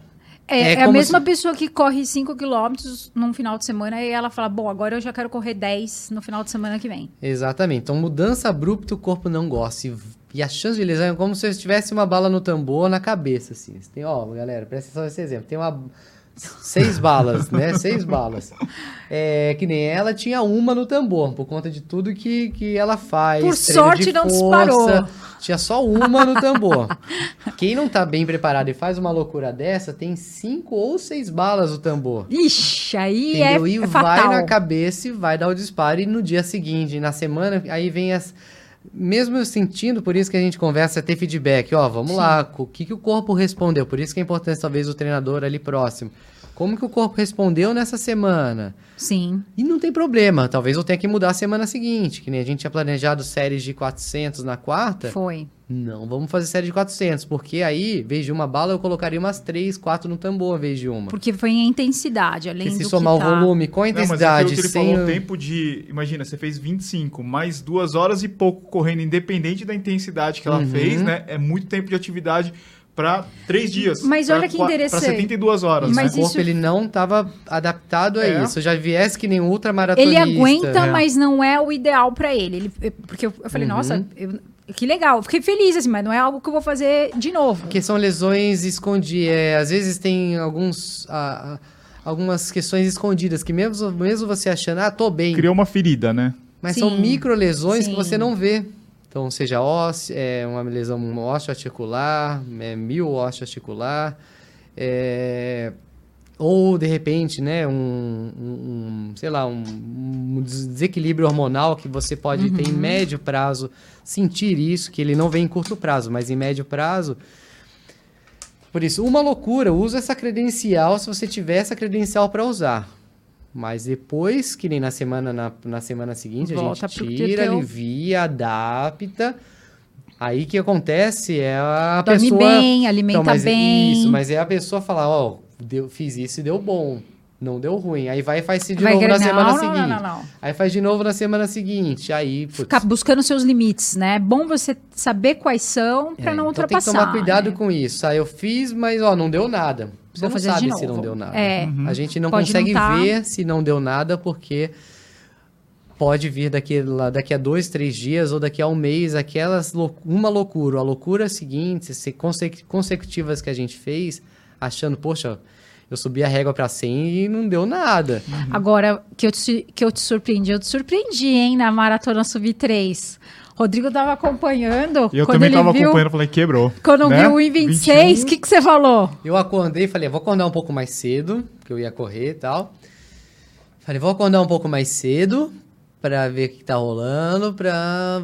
Óbvio, quando você confia no atleta, você não precisa acordar bem na largada. Você deixa pra acordar no- nos 20, 20 e poucos K. Aí tava lá no meu pré-treino, inclusive você atrasou meu início de treino. É porque geralmente eu gosto de ter- sair pra correr antes das seis, lá, lá, lá, mas falei, não. Peraí. Bom, porque se já tivesse com, né, organizado, redondinho, mas quando eu vi, eu falei, meu Deus do céu, fez a passagem dos 30, 32, aí a gente vê. Por isso que é importante entender essa questão do ponto da quebra. O seu ponto de quebra, ele não tá no 30, 32 como para a maioria. Ele tá nos 36, 37, 38. Então, quando você bateu os 30, 32 e estava realmente abaixo do que a gente tinha planejado, eu falei, meu Deus do céu. Quebrou. Você sabe quando você espera a próxima parcial, você fala, vai dar ruim. Mas mas não vai dar ruim, acredita que não vai dar, por favor. Vai, vai, não é possível. Não vai dar, não vai dar, acredita que não vai dar. E não deu. Eu falei, uau. Mas quando bateu 35, eu falei, Agora já era. agora já era. Pelo que a gente conhece de perfil de tanto físico quanto de perfil mental, né, botar na cabeça 5K, por isso que é bom ter experiência, porque a experiência ela também faz, além do, do, do preparo físico, preparo mental. Você consegue quebrar o seu desafio em menores distâncias e acreditar que vai dar e dá porque está treinado. Aí é a questão que a gente falou, da, do preparo físico alinhado com o preparo mental. Então, por isso que é importante eh, bagagem, essa parada toda que a gente fala, papapá. Porque ela faz com que tenha uma conexão muito íntima entre o preparo físico e o preparo mental. E os dois se conectam. Assim como você acreditou, vambora, falta 5, agora falta 4, 4, agora não vou quebrar, porque, pô, falta 4, 3 e eu, pô, falta 4, 3 e não vai dar, não vou quebrar porque eu tô me alimentando bem, tomando gel, fiz passagem de gel, fiz passagem de hidratação certo e tal. Tô preparado, já fiz alguns Eu treinos pensei controle. muito quanto que eu gastei pra estar ali. Pensa quanto gastou. Eu falei, meu, você pôs uma grana nisso aqui, que você, vai- você só vai parar depois que você cruzar a linha. Eu já larguei uma Cala prova de triatlo lembrando exatamente, pô, o óculos estourou na largada. Eu falei, caramba, eu paguei, sei lá, na época era dos 300 reais a 200. Eu falei, não, paguei pra, pra caramba essa prova, custa caro pra caramba pra não largar após o óculos. Você não andou sem óculos? Falei, sem óculos, vambora, lá em Com a Santos. cabeça pra fora? Ah, como você tem. Por isso que. A ladainha de novo da experiência. Poxa, eu nunca tinha feito. Já tinha nadado várias vezes sem óculos, um pouquinho. sabe Brincando, quando você é. entra no mar, entra um pouquinho, então aquilo não é algo é totalmente horrível novo. nadar sem óculos. Mas aí você tem as orientações laterais, de vai, pega um grupo, não precisa olhar sempre pra frente, Poxa, você mas não vai... tem ninguém com óculos ali perto, assim, tipo, Tentei, reserva? inclusive até o China, tal, que tava ali na, na época, eu falei, "Hum, vê se consegue algum óculos, tal, tal, Hoje tal, só que já tava dois. pra dar a largada. Não, nem ia dar tempo, faltava um minuto e pouco pra largada. Eu, na hora que você põe, eu tinha o sueco, que pra quem não sabe, o sueco, aquele óculos tem um arame, um É e barbante no Barbante. meio, ele estourou. Nadador raiz.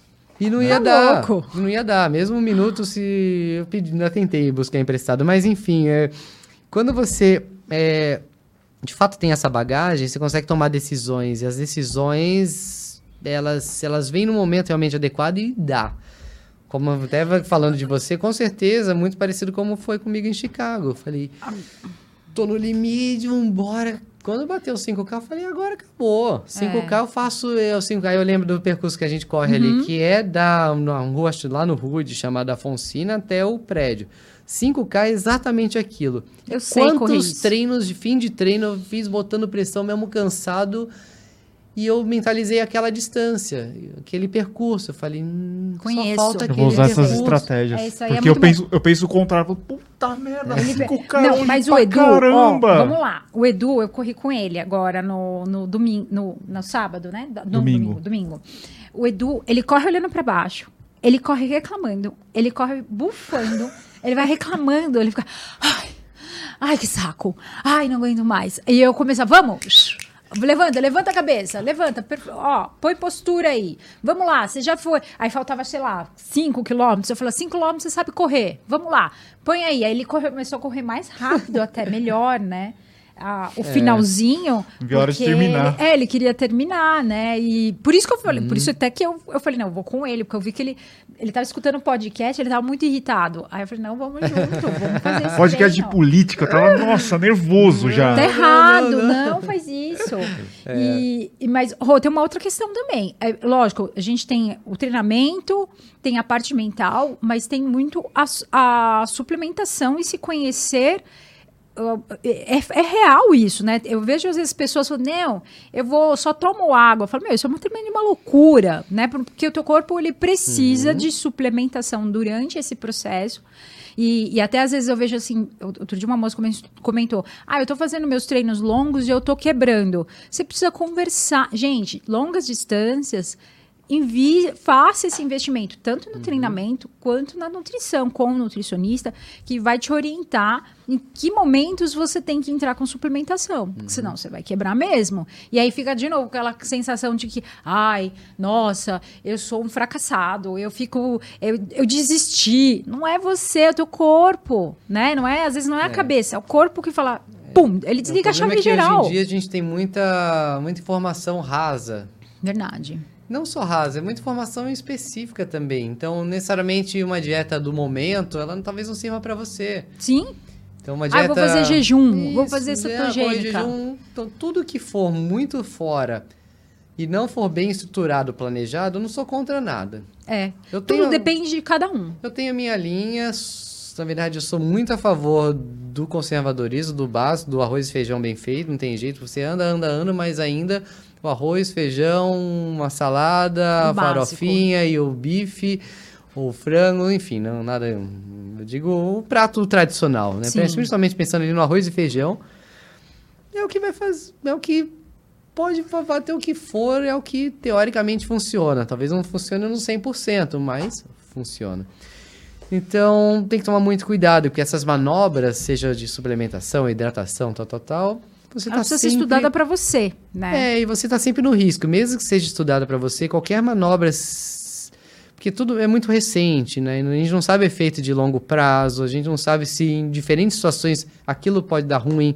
Imagina que você faz uma dieta e vai para um, um lugar que está muito quente, tal, tal, tal. Seu corpo às vezes precisa de um estoque energético maior e você está no limite, tal, tal, tal. Então é perigoso. Uhum.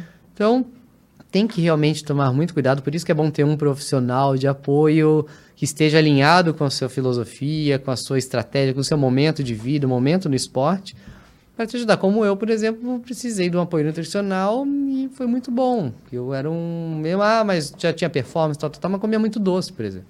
Uhum. Só Imagina adoro. o Rodrigo comendo um... Adoro doce. Uma, uma bomba de é, adoro, mas eu não... de leite. É que a mãe dele, é. ela faz uns doces muito isso. bons. Eu adoro doce e comeria muito doce. O problema é que Imagina, eu falo tanto de alimentação saudável e eu não faço. É que o, o, o doce, ele, ele ajuda a estressar ainda mais, né? Ele, ele provoca essa inflamação, né? Ele é então, uma mas pensando em performance, eu nunca tive prejuízo de performance, mas ao tempo, mesmo tempo também nunca testei tirar para ver se melhoraria a performance. Eu tirei e não melhorou a performance. Hum. Mas pensando em longo prazo em saúde, é. Mas certeza. você não exagera assim, né? O ah, que eu exagerava, exagerava. Hoje eu, eu pegava o pudim, ainda botava leite, leite condensado em delícia. cima, com um pouco de. E precisasse, eu colocava até o cérebro explodia assim, falou, uau, chega. Outro dia, ó, eu fiquei um tempo sem comer açúcar, aí eu fui comer açúcar, assim, esse, esse tipo de coisa, assim, de muita coisa. Dá até dor de cabeça, né? Dá. Na hora, assim, dá um tum, um tumim, aí você fala, caramba, minha cabeça tá Exato. tá doendo. Mas eu pensei na saúde. Imagina, se eu continuar nessa, se eu posso tornar um pré-diabético, um diabético, tal, tal, tal. Pensei na saúde. Então, não pensem só no, no rendimento, galera, ó. Não pensem só no rendimento. Não adianta, não existe rendimento se não tiver saúde. É. O, esse é um dos princípios de treinamento também, um dos mais importantes, é o princípio da saúde. Qualquer performance ela precisa ser uma, sustentada pelo mínimo de saúde. É você acordar preparado para fazer aquilo. Se tá. não tiver preparo, esquece. E, e você comenta bastante também a, é, a, relação sobrepeso e melhorar esse sobrepeso, né? Lógico, não enquadrando uhum. em padrão, a gente não está falando disso. A gente está falando em saúde. É biomecânica, resumindo biomecânica. A corrida, principalmente a corrida, diferente do ciclismo, natação ainda, ainda é mais democrático para isso, porque não lesiona tanto. O VO2 está muito... Não uh... só isso, além da bio... principalmente a biomecânica. O VO2, ele... A capacidade de eu respirar melhor, né? Ele é relativo, principalmente a relação peso-potência, o quanto eu consigo gerar de energia carregando menos menos uh, menos massa. Uhum. Então, consequentemente... É tipo carro, né? É.